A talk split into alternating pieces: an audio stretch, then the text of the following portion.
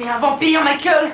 Mon propre frère est le bon dieu de saloperie vampire. Et tu vas voir ce que dira maman quand elle rentrera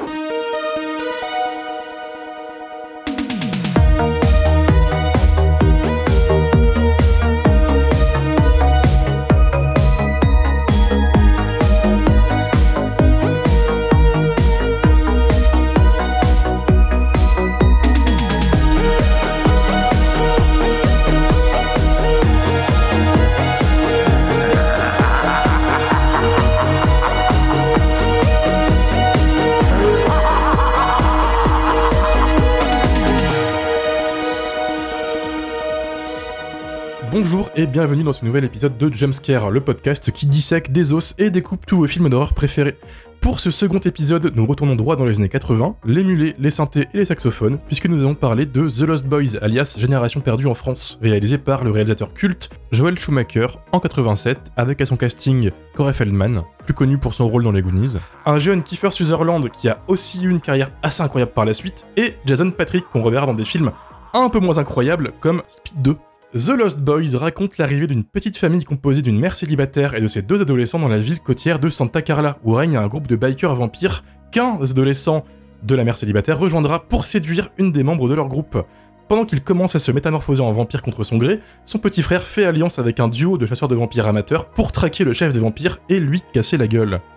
Je suis Romain Plourde du Bistrot de l'horreur sur Filmo TV et chroniqueur dans l'horrible podcast Shitlist et je suis accompagné de mes fidèles tueurs de vampires préférés, Mylène de la chaîne YouTube Welcome to Primetime Beach, Salut.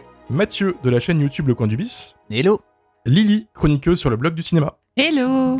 Amélie du festival de cinéma On vous ment. Bonsoir. et Dario du podcast Plan Plan. Salut. Alors, vu qu'on parle d'un film un peu plus culte que notre dernier épisode sur Evil Dead Rise, est-ce que vous le connaissiez avant, ce film Mathieu? Alors moi, je vais pas te mentir, je l'ai vu pour la première fois il y a deux jours. Euh, Yes. C'est un film, euh, je, je tournais vraiment autour depuis très très très longtemps. Et euh, Ouais. je sais pas pourquoi je l'ai pas regardé d'ailleurs. Mais, euh, mais je l'ai découvert donc ouais très très très récemment quoi. Donc c'est tout frais. C'est vrai que c'est un film qui est assez culte. En France, ça a moins marqué qu'aux États-Unis. Pour le coup, là-bas, c'est une institution. Il y a eu des suites, il y a eu des comics, limite devenu un projet transmédia. Alors, des suites, c'est un grand mot. On reviendra dessus plus tard, je pense. Mais ok, toi, Lily, du coup, tu connaissais un petit Alors, euh, moi, je l'ai vu quand j'étais petite. Je devais avoir 8-9 ans. Euh, je crois qu'on l'avait loué ou qu'il était passé à la télé. Mais alors, je m'en souvenais absolument pas. Euh, donc, euh, je l'ai revu hier soir. voilà. peu comme une, comme une vraie podcasteuse. C'est c'est nickel. Mylène Euh, moi, c'est un film doudou. Je l'ai vu quand j'étais petite. Je vois, je pense, pour tous les Halloween. Et euh, souvent en double feature avec euh, Vampire, vous avez dit Vampire. C'est vraiment un film que j'aime beaucoup. Oh, tellement. Donc, il y a la carte doudou directement, là aussi. Oui. Amélie Euh, alors moi, pourtant, j'ai une vraie passion pour les films de vampires crypto-queer euh, avec des adolescents, mais celui-ci, je ne le connaissais pas, donc je l'ai découvert euh, pour, euh, pour le podcast il y a deux jours. Parfait, du coup, que des avis frais. Et toi, Dario Alors moi, ben, un peu comme Mathieu, je, je le connaissais sans, sans jamais l'avoir vu, sauf que moi, du coup, je l'ai vu aujourd'hui. c'est nickel. Euh, moi, je vous avoue que je le connaissais aussi depuis des années. Je connaissais surtout sa musique, qui est culte et qui résonnait souvent dans mes, dans mes écouteurs, sans avoir vu le film. Je l'ai vu il y a un an, en fait, euh, sous les conseils d'une amie sur Twitter, et euh, depuis, je suis un peu tombé fan. C'est moi qui ai choisi ce film pour l'épisode d'aujourd'hui, pour les auditeurs et auditrices. Donc, euh, donc, donc voilà. Et du coup, qu'en avez-vous pensé, Mathieu? Bah écoute, j'étais dans l'ensemble agréablement surpris euh, parce Ouais. que quand le générique a démarré, j'ai vu Richard Donner, enfin, le nom Richard Donner apparaître à l'écran. Je me suis dit, tiens, dans mon souvenir, c'était pas lui qui faisait le film, mais bon, pourquoi pas, enfin, ça peut être, ça peut être très bien. Et après, j'ai percuté qu'il était juste à la production et qu'en vrai, le, réalisateur du film, c'était Joel Schumacher. Là, j'ai fait, ah putain, ça risque d'être, euh, ça risque de piquer un peu. T'aimes pas Et- Schumacher? Je suis pas très fan de Schumacher. J'aime certains de ses films, mais c'est euh, ceux euh, bah, que la critique aime bien, tu vois. Enfin, c'est ceux qu'on cite tout le Batman temps. et Enfin, Robin. Ce que Euh. j'allais dire, Romain, putain, tu m'as... Tu m'as... Non, c'est- plutôt chute libre et euh, fun game, tu vois. Et, Ouais. euh, et du coup, les, les premières minutes, j'étais un petit peu méfiant, et plus on avançait dans le film, et plus, euh, plus je me rendais compte que bah, le film était très bon. Euh, je crois que c'est le troisième ou non quatrième film que, que Schumacher réalise. Mhm. Et, euh, et même si, je je pense qu'on en parlera un petit peu après, euh, je trouve que le film a un petit peu le cul entre deux chaises. Euh, je comprends parfaitement que le film a, a- a pu devenir très très vite culte et est devenu une espèce de, de- de référence un peu doudou euh, pour les, euh, les ados ou les post-ados qui l'ont découvert à l'époque.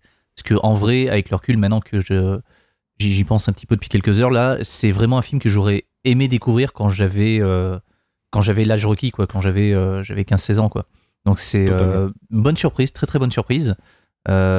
C'est- ça fait partie de ces films de, de- de vampires des années 80 qui ont une espèce de petit truc euh, très années 80, quoi, très très rétro, mais Ah, qui, euh, même il s'il y a un côté un peu Les années 80. euh, je Dès l'intro, hein, avec. euh, on Ouais. parlait de saxophone tout à l'heure. Tim Capello sur la plage, là, en transpire en train de jouer du saxophone. Ouh là C'est là. bon. Incroyable. Incroyable. ça, ça fonctionne encore aujourd'hui. Et pour moi, il inaugure un, pour moi, il inaugure un peu les années 90 et euh, je pense qu'il fait partie des films qui ont avi- influencé euh, euh, le vampire moderne des années 90, les trucs genre Buffy contre les vampires, Underworld, où t'as des vampires en cuir vachement cool. Voilà, je trouve ça, Un peu ouais, ouais, aussi. je trouve ça préfigure un peu le truc. Tu peux, vous pouvez spoiler au passage, hein, c'est un film sorti il y a 40 ans quasiment. Donc les spoilers, en vrai, ça va. Je pense que l'idée c'est aussi de donner envie aux gens de voir le film, donc n'hésitez pas à, y aller. Alors la transition est marrante parce que t'as dit euh, le podcast c'est pour donner envie aux gens de voir le film. Moi j'ai pas du tout aimé le film. Yes Donc euh, la transition est folle quoi. Euh, non, moi je suis pas du tout fan de Joel Schumacher. Je trouve pas qu'il est. euh, attention, attention au take. Je trouve pas qu'il ait spécialement de talent. Euh, même Fun Game, je trouve ça plutôt Oh moyen là en là réalité. là là. Désolé, euh, désolé. T'as de la chance de pas avoir. Twitter, mec. Désolé, J'ai pas Twitter, vous pouvez pas m'engueuler. Donc désolé les fans. Euh, moi, Joel Schumacher, euh, non. Désolé, je trouve qu'il a. En fait, voilà, je- juste pour. euh, Pendant le film, je me disais, putain, ça aurait été trop bien si ça avait été réalisé par Joe Dante, tu vois. Alors, qu'est-ce qui t'a dérangé chez Schumacher en fait, dans ce film? Après, je comprends le côté quand même culte du film parce qu'il a, il a quand même ce truc. c'est les années 80, ce que tu disais, Romain, quoi. Le, le film transpire les années 80. Donc, je, je comprends que ce soit devenu culte, mais euh, je trouve pas ça bien filmé, bien écrit. Il y a vraiment. euh, le, et c'est Mathieu qui disait que le film avait le cul entre deux chaises, et je suis d'accord, je trouve que ça le dessert énormément en réalité. Alors, quand vous dites le cul entre deux chaises, vous voulez dire quoi en fait, précisément? Euh, bah, moi, moi, ce que, ce que j'entends par là, c'est que le film, il est un peu entre genre euh, un vrai film de zombies, entre guillemets, un film un peu euh, sérieux avec, euh, avec des gens qui se transforment et, euh, et un film d'enfant, genre un peu à la Joe Dante, tu vois, un truc un peu léger, pseudo-horreur, mais un peu léger, quoi, un film d'épouvante euh, type euh, Gremlins, un petit peu. Ou... Le film, il est un peu le cul entre les deux, deux chaises là, et moi, je trouve que ça. Ça fonctionne pas quoi, j'aurais Bah. aimé soit voir l'un, soit l'autre. Bah, moi, euh, Moi, je trouve que euh, il y a un truc derrière ça en fait. Moi, je le prends comme une euh, métaphore euh, de l'entrée dans l'adolescence et de la de la crise d'adolescence, parce qu'en fait, t'as un gap entre ce que vit le personnage de Michael et comment il le vit et comment il le perçoit, Ouais. comme l'adolescent qu'il est en fait, qui ressent les choses plus dramatiquement, euh, plus intensément, et euh, la manière euh, dont vit euh, son petit frère euh, l'histoire et euh, même sa famille en fait, qui est beaucoup plus légère. Ouais, moi j'ai pris le truc aussi comme ça. Il y a vraiment une métaphore de hein, le passage à l'adolescence, euh, âge adulte où le corps change, tu contrôles plus rien en fait. Comme cette séquence où du coup il voit qu'il commence à voler tout seul, il se voit plus dans le Mm. miroir. je trouve ça vachement, vachement futé en fait de faire une métaphore là-dessus. Que c'est vraiment un film à métaphore. C'est en plus hyper queer codé. J'ai jamais su si c'était volontaire ou pas. Est-ce qu'il le savait? Parce que les années 80 en fait sont queer codés à fond. Je sais pas s'il le savait ou pas. Mais euh, je le range quasiment presque au rang de, de Freddy 2 en termes de, de mecs qui se cherchent euh, tout, tout le long du film. Euh, entre Kiefer Sutherland qui joue un vampire du coup qui tente absolument de pas te séduire officiellement, mais il y a un peu de ça, on va dire. le personnage de Jason Patrick, Michael, il me semble, dans le Mhm. film. C'est ça. euh, je trouve ça vachement cool que ce soit autre chose qu'une euh, bête euh, bisserie de oh des vampires, on va leur casser la gueule, etc. Personnellement. Mais ok. Et toi, alors, du coup, Mathieu, quand tu disais le cul entre deux chaises, c'est ce que tu voulais dire aussi? Ouais, c'est un petit peu ça, parce que euh, un, truc qu'il faut savoir, c'est qu'à la base, c'était pas forcément Joel Schumacher qui était prévu pour réaliser le film, c'était Richard Donner. Et Richard Donner, il s'est retrouvé appelé sur un film euh, peut-être un peu plus important qui s'appelle L'arme fatale. Donc bon, on va pas forcément lui en vouloir, quoi. Ça peut se Mais, comprendre. euh, du coup, le, le- le truc a été repassé à Joel Schumacher, qui lui, quand il a vu le scénario, il a dit bon, ok, mais par contre, cette espèce de truc qui ressemble un petit peu aux Goonies, euh, moi, ça me plaît pas des masses, mais euh, j'accepte en fait de faire le film si on vieillit les personnages. Et en fait, on est passé d'un truc un peu enfantin, qui était un petit peu dans, la lignée de, des Goonies de Richard Donner, à quelque chose d'un peu plus, euh, d'un peu plus, d'un peu plus sexualisé, quoi. Et, et c'est- vraiment ce truc-là, en fait, que, je trouve un peu bizarre. C'est-à-dire que le film, il est pas non plus pour les gamins, il est pas non plus pour les adultes, il est pour les post-ados.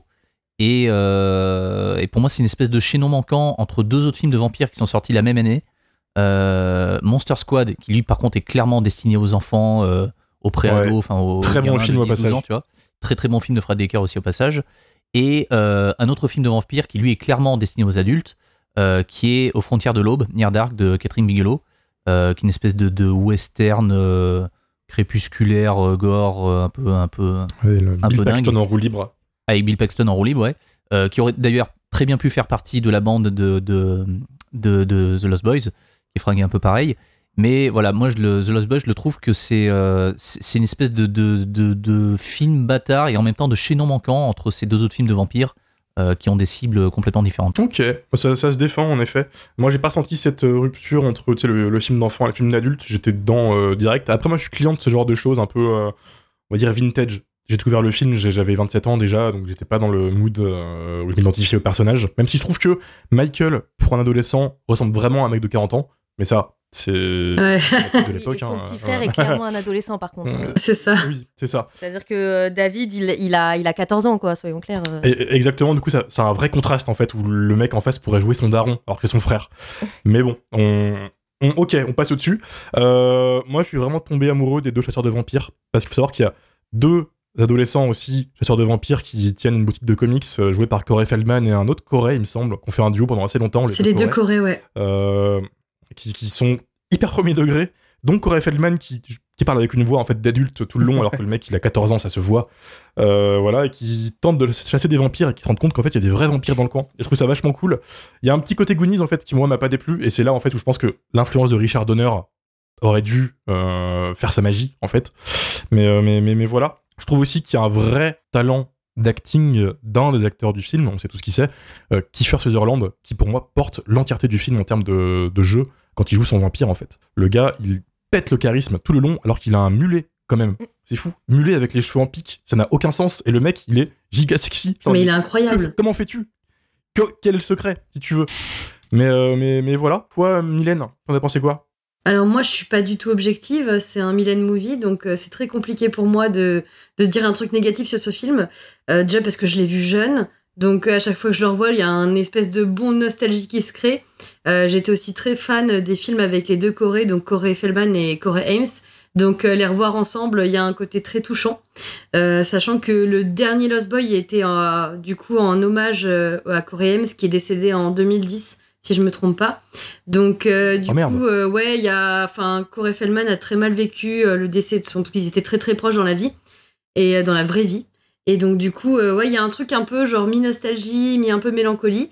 Et c'est un film que je trouve incroyable. C'est vraiment ça sent la VHS. Quand je le vois, j'ai l'impression de replonger dans les années 80. Ouais.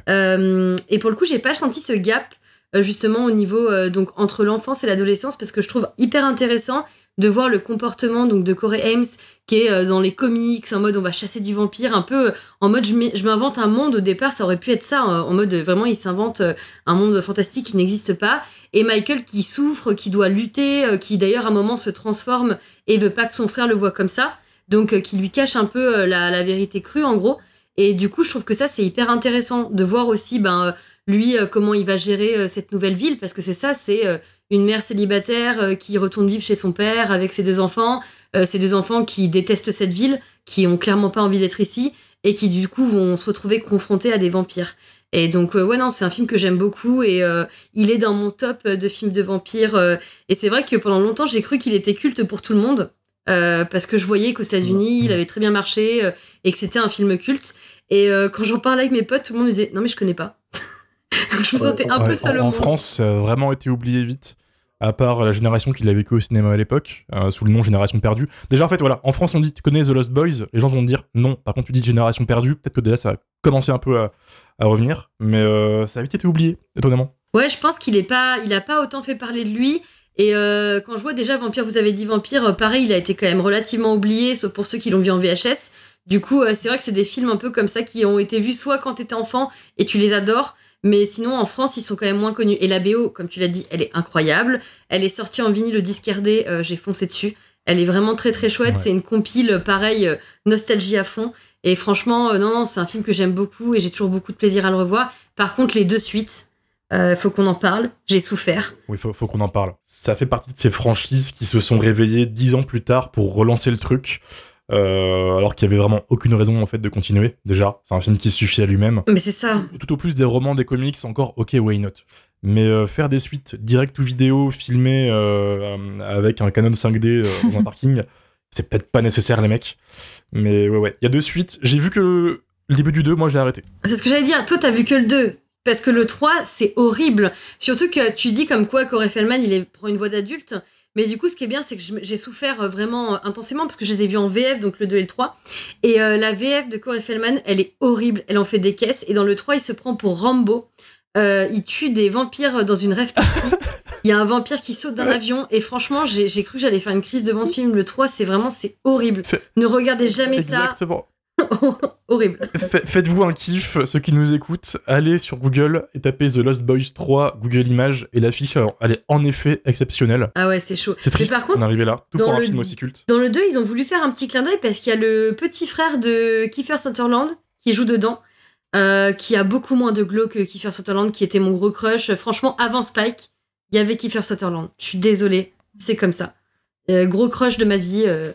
Et quand je l'ai vu après dans sa série euh, 24 heures euh, chrono, je ne sais plus quoi, je me suis dit, ah oui, c'était le même mec, ok. Grand moment. Refais un mulet, s'il te plaît. S'il te plaît, remets Ouais, tes boucles d'oreilles. Ressort le, le mulet. Il avait dit en convention, il y avait eu une convention spéciale avec la réunion de tous les Lost Boys euh, il y a 2-3 ans à Manchester, à Force the Love of Horror, qui est une convention de malade qu'il faut absolument que je fasse un jour, qui invite d'ailleurs tous les années, tous les ans, pardon, euh, Tim Capello, qui est le saxophoniste du film, Pour faire du qui fait des concerts. Voilà, c'est. Il est torse nu ou pas Et il est torse nu. il est torse nu et il joue le personnage à fond. En fait, lui, c'est sa, c'est sa vacance, en fait, si tu veux. Donc, forcément, euh, voilà. Et euh, il avait parlé sur scène de ce fameux mulet en disant euh, plus, plus jamais les mecs. Alors que Ça lui va bien. c'est- Mais oui. C'est un des rares mecs qui peut avoir un mulet et refuse de le porter. Je trouve ça un petit peu décevant. Bah, ils sont deux, hein. il y a Kiefer Sutherland et Jean-Claude Van Damme. hein. C'est les deux mecs qui sont stylés avec des Oh, il y mulets. a Bernard Minet aussi.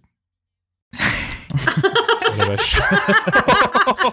Il l'a Alors, jamais pour les plus jeunes qui nous écoutent, euh, Bernard Minet, c'était. Ah, c'est ça.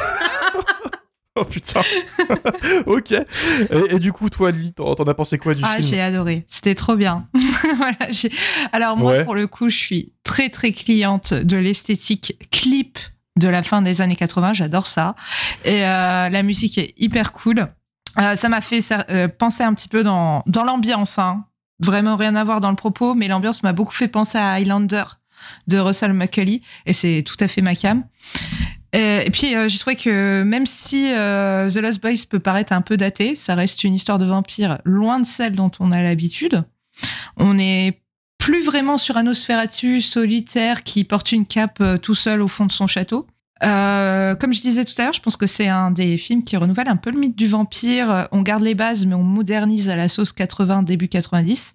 Et du coup, ça donne un, un petit côté comics, légende urbaine, euh, façon les contes de la crypte. Voilà, bah, pareil, ça c'est vachement ma cam, donc j'ai beaucoup Ouais. aimé. Donc moi personnellement, je trouve le film assez bien écrit, même si euh, bon. Le scénario est un peu léger, et, euh, plutôt bien réalisé. Moi, je suis pas allergique à Schumacher. Euh, J'aime bien le personnage en fait, euh, parce qu'il faut savoir que Joel Schumacher, c'est une espèce de frix. C'est un artiste barré qui venait de la mode. Il a fait les grandes écoles de mode. Il a commencé dans le cinéma en faisant des costumes chez Woody Allen. Et c'est quelqu'un qui Mm. prenait énormément de drogue, beaucoup de drogue, et qui parlait énormément de sa sexualité. Il, il aimait être une sorte de marginal et le revendiquer, et je trouve que euh, ça transparaît pas mal dans, euh, dans Génération perdue. Ouais. Euh, Les vampires, ils sont censés être les méchants, mais ils ont une image plutôt cool et assez vendeuse. Et euh, donc, euh, C'est tout l'intérêt de film, euh, le film est un, est un genre de, de rassemblement de marginaux. Il y a cette mère qui est une ancienne hippie marxiste. Euh, il y a Ouais. les vendeurs de BD geeks euh, qui euh, sont antifa. Il y a les, ben, évidemment, il y a les vampires euh, rockers, queer, fans des Doors. Il y a le grand-père, une sorte de redneck, on sait pas trop, qui empaille tous les animaux qu'il arrive à trouver. Et du Mhm. coup, ça Meilleur fait un genre- personnage, hein, le grand-père. hein. c'est c'est des générations perdues en fait. Euh, c'est chacun dans leur génération, c'est des marginaux en fait. aussi euh, l'image de l'ado qui cède à la tentation, euh, c'est c'est un truc qui le titille. Donc, euh, je pense que le scénario, c'est une chose, mais euh, que Schumacher, il va imposer sa patte plus dans le traitement des personnages et surtout dans la manière de filmer le vampire. Comme attentateur, euh, comme, euh, comme un marginal incompris. Une rockstar un peu. Ouais, exactement. Mm, mm. Bah, c'est même dans la punchline en fait du film hein, sur l'affiche c'est marqué euh, c'est marqué dormir dormir toute la journée faire la fête toute la nuit c'est cool d'être un vampire t'as tout le concept qui est, qui est là Grave, bah comme, euh, comme je disais tout à l'heure, moi je pense vraiment qu'il a fait partie des films qui ont eu un impact ensuite sur euh, les histoires de vampires modernes. hein.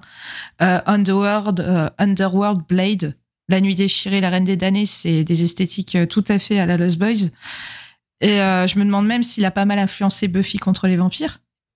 Euh, Je pense dans le deux. Ouais, l'esthétique. Une des expressions du film est reprise dans, dans Buffy déjà Ouais, aussi. ouais, ouais. Non, mais l'es- l'esthétique du vampire, du vampire cool, nonchalant, en cuir, rockstar, comme tu disais, c'est tout à fait Spike et euh, Angel dans une moindre mesure.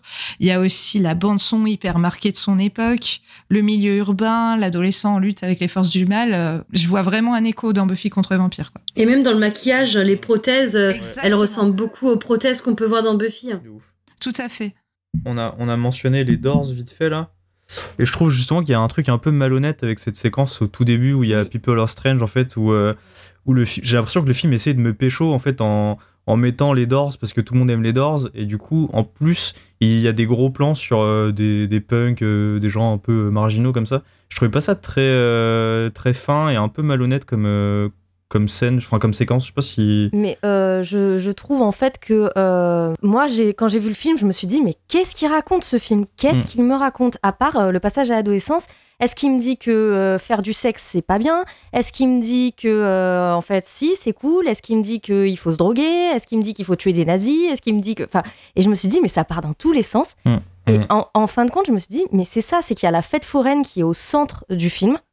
Et euh, avec tous ces marginaux qui se croisent, euh, ce rock, euh, ces figures un peu iconiques. D'ailleurs, il y en a de partout. La maison du grand-père, elle déborde. La fête foraine, elle déborde de trucs. Le repère Ouais. des vampires, il est débordant d'objets, de références, de, de, de, de- oui, de, trucs déchus aussi. Et en fait, c'est ça le film, c'est un maelstrom, c'est un galimatia de contre-culture, toutes mélangées ensemble. Et en fait, on s'en fout, quoi. On, on s'en fout de, de la cohérence du truc. Et euh, c'est la force du film, mais c'est aussi un peu sa faiblesse. Je savais vraiment pas euh, où le positionner. Euh, je trouvais que tous les personnages étaient un peu. Il y, a des trucs très intéressants. Par exemple, celle qui est tentée par le vampire, à la fin, c'est quand même la mère. Et ça, c'est super rare que ce soit, que ce soit la mère du héros qui tombe dans les bras du vampire.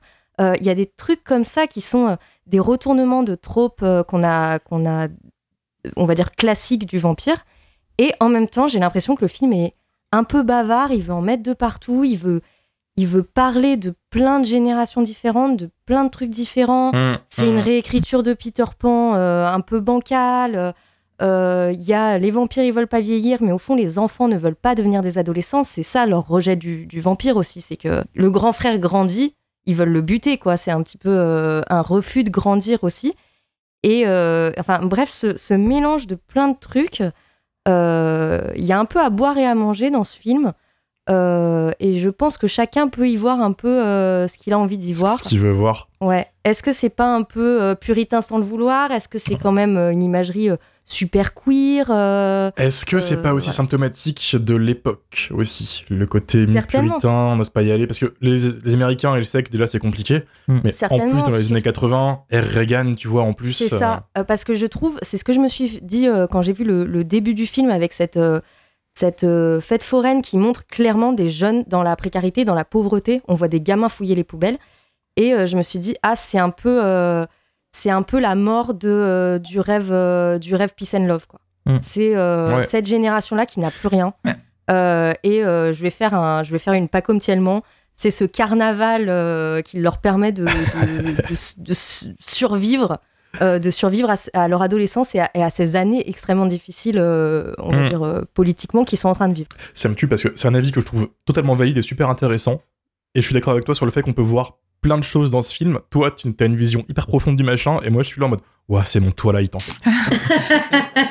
Mais il y a, il y a un truc puritain comme dans Twilight aussi, tu, si tu veux. Dans ces trucs Totalement. de l'adolescence et du monstre, je pense à Ginger Snap, euh, Clin d'œil Mylène, Ouais. euh, où il y a euh, le monstrueux et l'adolescence, il y a quand même souvent le monstrueux et la sexualité. Et est-ce que on fait un truc où euh, les méchants sont queer codés, comme c'est souvent le cas, euh, comme chez Disney, c'est euh, c'est, euh, Benjamin euh, Patino euh, Bolchevique qui en parlait dans son bouquin, où les méchants sont des figures queer parce que c'est le seul euh, espace d'express- d'expression qu'on arrive à, à- à leur donner.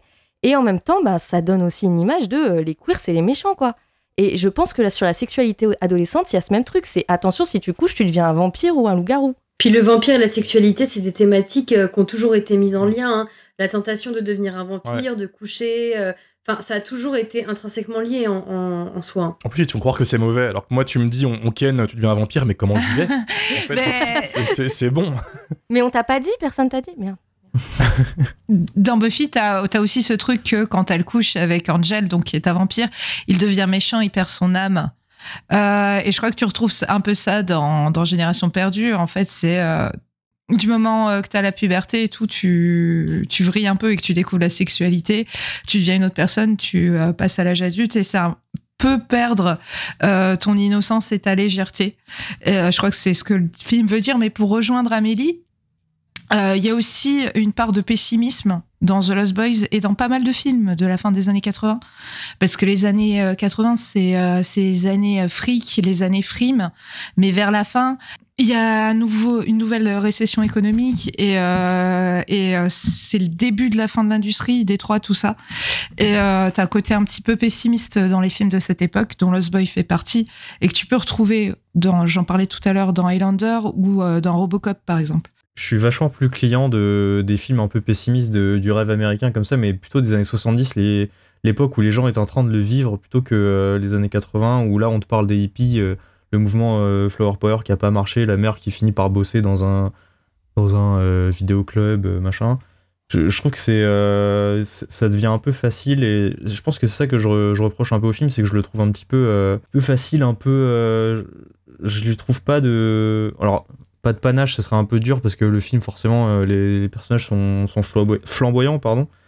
Mais je sais pas, ouais. Et je sais plus qui parlait, qui disait tout à l'heure euh, que ça lui faisait penser à des clips justement des années 80. C'est c'est ouais, ouais. Bah, c'est c'est vraiment dans l'esthétique clipesque, quoi. Ça, c'est propre à Schuma- Schumacher, malheureusement. C'est un mec qui vient de la pub. C'est un mec qui, qui- à l'époque, en plus, ouais. Fin années 80, c'est le, le pic, si tu veux, clipesque. Euh, on est euh, après Rocky 4 en termes de, de clips. C'est c'est mort. Tout le monde Mais à fond d'ailleurs, les là-dedans. gamins, ils disent il n'y a pas la télé, tu te rends compte, on pourra pas regarder MTV. Mmh. Donc Ouais. euh, c'est vraiment Ouais, voilà. un clin L'époque. C'est le MTV. début d'MTV. Hum, hum, hum, clairement, et ça se ressent vraiment sur la photographie, le montage, qui est euh, très très cuté. euh, Ouais. Enfin, il y a- comme tu disais tout à l'heure, il y a beaucoup de fondus enchaînés, mais c'est très pop en fait. Les couleurs ressortent sans arrêt, c'est toujours flashy, etc. euh, Tout est stylisé. Ça me faisait quand même vachement plus penser à un téléfilm en fait, finalement. euh. Oh non. Waouh! En réalité, si, hein, ça, ça me faisait vraiment passer. En termes de- d'éclairage et tout, ça fait vraiment. Euh, euh, on n'a pas trop d'argent, on n'a pas trop le temps, euh, on va éclairer comme les feux de l'amour un peu là. Oh non. Bah, c'est. Moi, je Là, je me hein. solidarise. Je sais que je, que je vous suis voulez. tout seul contre 5, je sais, mais euh, je. En vrai, c'est une esthétique qui vient de la télé, c'est une esthétique un peu toc, euh, mais que Ouais. Schumacher adore. Donc pour le coup, là, c'est plutôt un choix de direction artistique, quoi. Et moi, j'aime pas Schumacher et du coup, moi, ça me parle pas et ça, quand je vois ça, euh, ça me- T'es- Tout à l'heure, euh, Mathieu, tu parlais de Aux frontières de l'aube, euh, qui est sorti la même année. Bah, moi, je choisis tous les jours Aux frontières de l'aube, l'aube face à Génération perdue. Quoi. Je trouve ça euh, vachement plus abouti. euh. Moi, j'ai très très honte, mais euh, j'ai revu Aux frontières de l'ombre il y a pas très longtemps. Et, en fait, c'est un film que j'arrive pas vraiment à apprécier au premier degré. Le film m'ennuie poliment. Enfin, je, reconnais qu'en fait, on peut, l'apprécier ou quoi, qu'à l'époque, c'était peut-être un film important, voilà. Mais c'est vraiment loin, loin, loin d'être mon film de, de vampire des années 80 préféré. Et, euh, et alors que vraiment, Joel Schumacher, c'est vraiment loin d'être un réalisateur que j'apprécie. Euh, je suis pas loin de préférer euh, The Lost Boys à euh, Frontières de l'Aube. Totalement. Moi, je serais plus dans, ce, dans cette optique-là aussi. Mais parce que je suis plus friand du côté euh, pop et MTV que le côté un peu plus sombre. hein. Bon, forcément, je pense que ça dépend vraiment des goûts. Alors que c'est des films qui sont très similaires, en fait, comme vous l'avez souligné, hein, en termes de costumes, de personnages, etc. Mais c'est c'est marrant parce que c'est vraiment un sous-genre qui a pas duré longtemps, très propre à la fin des années 80. Il y avait ça, il y avait Fright Night, on en a parlé tout à l'heure, Vampire, vous avez dit Vampire, et sa suite aussi, qui est pas dégueulasse, moi je l'aime bien, qui est euh, dur à trouver, mais qui, qui vaut le coup, qui vaut le coup d'œil. C'est grâce à Fright Night que, que Lost Boy a été lancé. Hein. Oui. C'est grâce à son succès Mhm. qu'ils se sont dit qu'ils allaient partir là-dessus. Totalement, totalement. Et d'ailleurs, c'est- je pense que c'est un truc qui ne fonctionne que dans cette époque-là. Je pense par exemple au remake de Fright Night. T'enlèves le côté MTV et le truc qui est vraiment propre à l'époque. T'as un truc aseptisé qui a, qui a aucun sens. C'est pour ça que je pense que les suites et le futur reboot de The Lost Boys qui arrive en série télé bientôt là, ça marchera jamais. Ah bah non. À moins de te la jouer Stranger Things, et ce serait un peu un aveu d'échec, Ouais, je pense. parce que c'est un truc hyper ancré dans son époque. C'est c'est- c'est ça. Bon, c'est ce qu'ils vont faire. hein. clairement, euh, c'est pas annoncé, mais je pense que ils vont. Ça marche bien la nostalgie. On est dans la pleine époque euh, de, de surconsommation de nostalgie des années 80, donc je pense qu'ils vont aller là- là-dedans. J'espère pas. Je suis curieux. Mais après, ça serait pas non plus étonnant qu'on ait un renouveau entre guillemets du, du film de vampire, étant donné que c'est une figure horrifique qui est quasiment absente euh, des écrans de cinéma depuis un peu moins de 10 ans, quoi. Euh, Ouais. J'ai plus le, le- le- le numéro en tête, mais je sais que dans un, un ancien magazine, euh, dans un ancien Mad Movies, il y a 2-3 ans, je crois, il y avait un gros dossier sur la, la figure du vampire qui expliquait en quoi, bah, enfin, pourquoi plutôt le vampire était absent des écrans depuis un, depuis un long moment, quoi. Et euh, je crois de mémoire, c'était François Co qui avait réalisé ce truc-là. Et, euh, c'était vraiment génial parce que bah, du coup, on comprenait un peu mieux avec euh, bah, ce qui était devenu le vampire, euh, avec Twilight, avec plein de trucs un peu, un peu, un, un peu moyens pour être poli, et, euh, et comment en fait il s'était effacé euh, pour laisser place en fait à des, des, des figures beaucoup plus, beaucoup La plus, ouais, la sorcière, le, le zombie.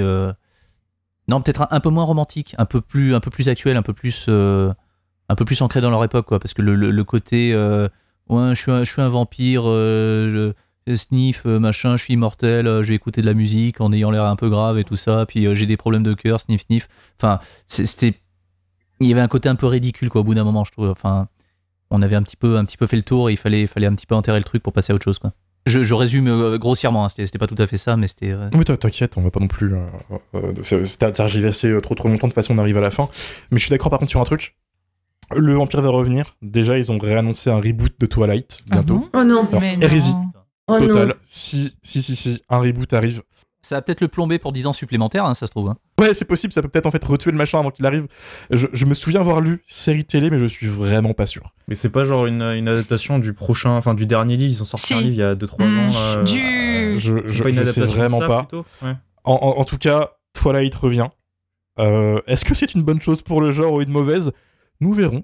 On sera là, on sera là pour en discuter, bien sûr parce qu'on va se le faire. De toute façon, Ouais, le meilleur ouais, film ouais. avec des vampires, c'est Vampire en toute intimité. Je pense qu'on peut tous se mettre d'accord là-dessus. Euh, non. Ah, je préfère la série. On va avoir un Le débat Taika Waititi, là. Ah ouais, ouais, non, mais il y a un vrai débat à avoir sur le film de vampire. de Les façon. prédateurs, les Mais, euh, prédateurs, C'est le c'est le meilleur. film de vampire. Je suis plutôt friand de 30 jours de nuit, qui était terrifiant, je trouve. On en a eu un l'année dernière, euh, My Heart Can't Beat Until You Tell It To, je crois, c'est le titre. Euh, où là, le vampire, euh, c'est une fratrie. Euh, L'un des trois est un vampire et en fait, c'est vécu vraiment comme une, euh, comme une maladie, quoi. Et euh, du coup, ses frères sortent, son, son frère et sa sœur sortent dehors, tuer des gens, les ramener dans leur coffre pour nourrir leur frère qui est alité, en fait, qui est faible. Et là, Mhm. c'est pas du tout vampire séducteur tout puissant. Au contraire, on, c'est une chose fragile qu'il faut protéger, euh, qui souffre, euh, qui souffre vraiment de son de son état. Et même si c'était un film assez, euh, c'était pas un grand film, mais c'était quand même une nouvelle vision du vampire, euh, vraiment dans, dans, dans la maladie et la souffrance. C'est marrant, moi je trouve qu'il y a un autre film l'année dernière qui a fait parler et qui a terminé le genre du vampire, c'est Morbius. Voilà. Morbin Je Time. pense qu'il y a eu un avant et un après, voilà, c'est ça. Depuis, euh, peut-être pour ça qu'il n'y a plus de vampires au cinéma. Euh, et je pense malheureusement à un autre film de vampire un peu honteux, puisqu'on est dans ce genre de, de truc là. Euh, Ultraviolette avec Mila Jovovich, sorti en Putain. 2006. Ah, je, Euh. pas vu, mais je vois ce que c'est ce truc avec les motos là, euh, Ouais, motos violettes où la perspective n'a aucun sens et tout là, c'est ça c'est un des pires ratages visuels jamais créés, à tel point que Mila Jovovich ne veut plus en entendre parler. Et ben pourtant, c'est parce qu'il lui manque euh, les Ouais. ratés visuels. Ouais, Pourtant, voilà, Pour que Mila Jovovich dise on arrête, c'est qu'il y a vraiment un souci. Tournage infernal, etc. C'est un vrai ratage, authentique merde qu'il faut voir parce que c'est quand même vachement instructif sur comment est-ce qu'un film avec de l'argent foire un peu tout. Donc, euh, donc voilà. On a un peu dévié, hein. on est passé de Lost Boys à Ultraviolette. Je suis désolé, c'est l'aspect shitlist qui, qui revient. Mais par contre, dans mes veines. on a quand même eu des choses bien. hein. En 2014, il y a quand même eu A Girl Walks Home Alone at Night, qui est assez incroyable ouais. et qui renouvelle euh, très bien la figure euh, du vampire. Là, on est sur une vampire qui euh, va chasser la nuit des prédateurs, qui devient la prédatrice. euh, donc euh, là, le, le mythe, il est vraiment renouvelé et c'est hyper intéressant. J'avais une question pour recentrer le débat sur The Lost Boys. Parce que du coup, comme vous êtes tous euh, plutôt fans du film, moi j'avais, j'ai peut-être un truc que j'ai, que j'ai pas trop compris dans, dans le film, mais euh, toute la parenté avec euh, Peter Pan et tout, j'ai l'impression que c'était hyper brouillon et je, je crois que j'ai, soit je suis passé à côté du truc, ou soit Non, le, non, le mais film est un peu brouillon. Je... C'est hyper brouillon. C'est hyper brouillon de toute façon.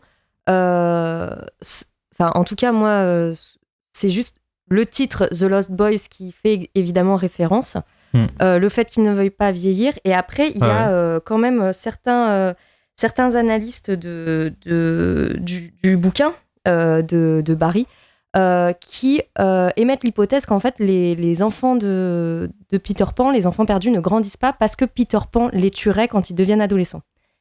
Et du coup, ça ferait un petit peu, ça ferait un petit peu écho avec ici ce jeune frère qui voit son grand frère grandir, qui, voit son grand frère ne plus être un enfant et qui du coup, euh, bah, il, veut, il veut le tuer. Enfin, lui, il ne veut pas le tuer, mais il y a quand même tout un plan qui est mis en place euh, euh, si, pour, en tout cas le, mettre en hors d'état de nuire, on va dire. Et c'est peut-être là où il y a effectivement une réécriture un peu de, Peter Pan. Enfin, en tout cas, moi, selon mon point de vue. Après, je sais pas ce que vous en pensez. Moi, pour moi, Peter Pan, ce serait plutôt, euh, au contraire, euh, donc euh, le, le le vampire, le chef des vampires, du coup, euh, qui est qui est pas celui qu'on pense et qui en fait euh, veut Oui, mais c'est pour ça, c'est un peu hybride. Ouais, hein. ouais, et qui en fait veut garder ces jeunes hommes euh, autour de lui. Mais surtout qu'il le dit en fait. genre, Capitaine Crochet, tu vois, mais euh, vu que c'est un peu le méchant, ça je pensais peut, que ça peut. En fait, à la fin du film, il le dit. Il dit euh, qu'il veut chercher une mère pour ses enfants quand il veut la transformer. Il Ouais. le dit qu'en fait, Ouais. il s'est rendu compte euh, que euh, ils étaient très malheureux sans mère et que du coup, il a besoin de leur trouver une mère. Et s'y prend peut-être pas très bien. Il, il a pas dit Passage. malheureux, il a pas dit euh, genre en colère ou un truc comme ça. Je sais plus, mais euh, ouais, c'est un truc comme ça. Et en gros, ouais, Qu'ils évoluent euh, mal, en fait. c'est ça, voilà. Qu'ils ont pas de repère. Écoutez, je pense qu'on va s'arrêter là, parce qu'on a déjà bien débattu. Je pense que les gens qui nous ont écoutés jusque-là, ils auront envie de le voir. Je relance du coup, en un mot, le film, Dario. Euh, passe, je reviens. Laissez-moi laissez-moi le retrouver. Je, je- vas-y, je, je- je repasse. Mathieu Euh, mulet sur 20. Mulet sur 20 Amélie Ouais, ben saxophone, je vais Ah. le. Ah putain, c'était le mien, c'était le mien. Il était trop Euh, Mylène Slip en cuir. Ça passe, ça passe. Li- Lily Vaporeux. voilà, j'ai trouvé l'ambiance du film vaporeuse. Oui, c'est l'époque où tous les films étaient pleins de vapeur sans raison, mais parce que c'était comme ça. Tout à fait. Da- Dario, du coup C'est un. Alors un- j'hésite, à soit je suis euh, rigolo, soit je suis euh, méchant avec ce film que tout le monde a l'air d'aimer sauf moi. Tu peux assumer, t'inquiète pas. Bon bah je vais dire téléfilm alors, euh, voilà. Désolé. Désolé. Que, que- que dire après ça? J'ai envie de contre- contrer avec un cinéma, tu vois. Histoire de. Voilà. Ce, ça, ce sera le mot de la fin. C'est c'est voilà. Mais en tout cas, euh, merci à vous d'avoir été là. Merci Dario. De rien. Merci Mathieu. C'est à toi Merci Amélie. Merci beaucoup. Merci Lily. Mais merci à toi.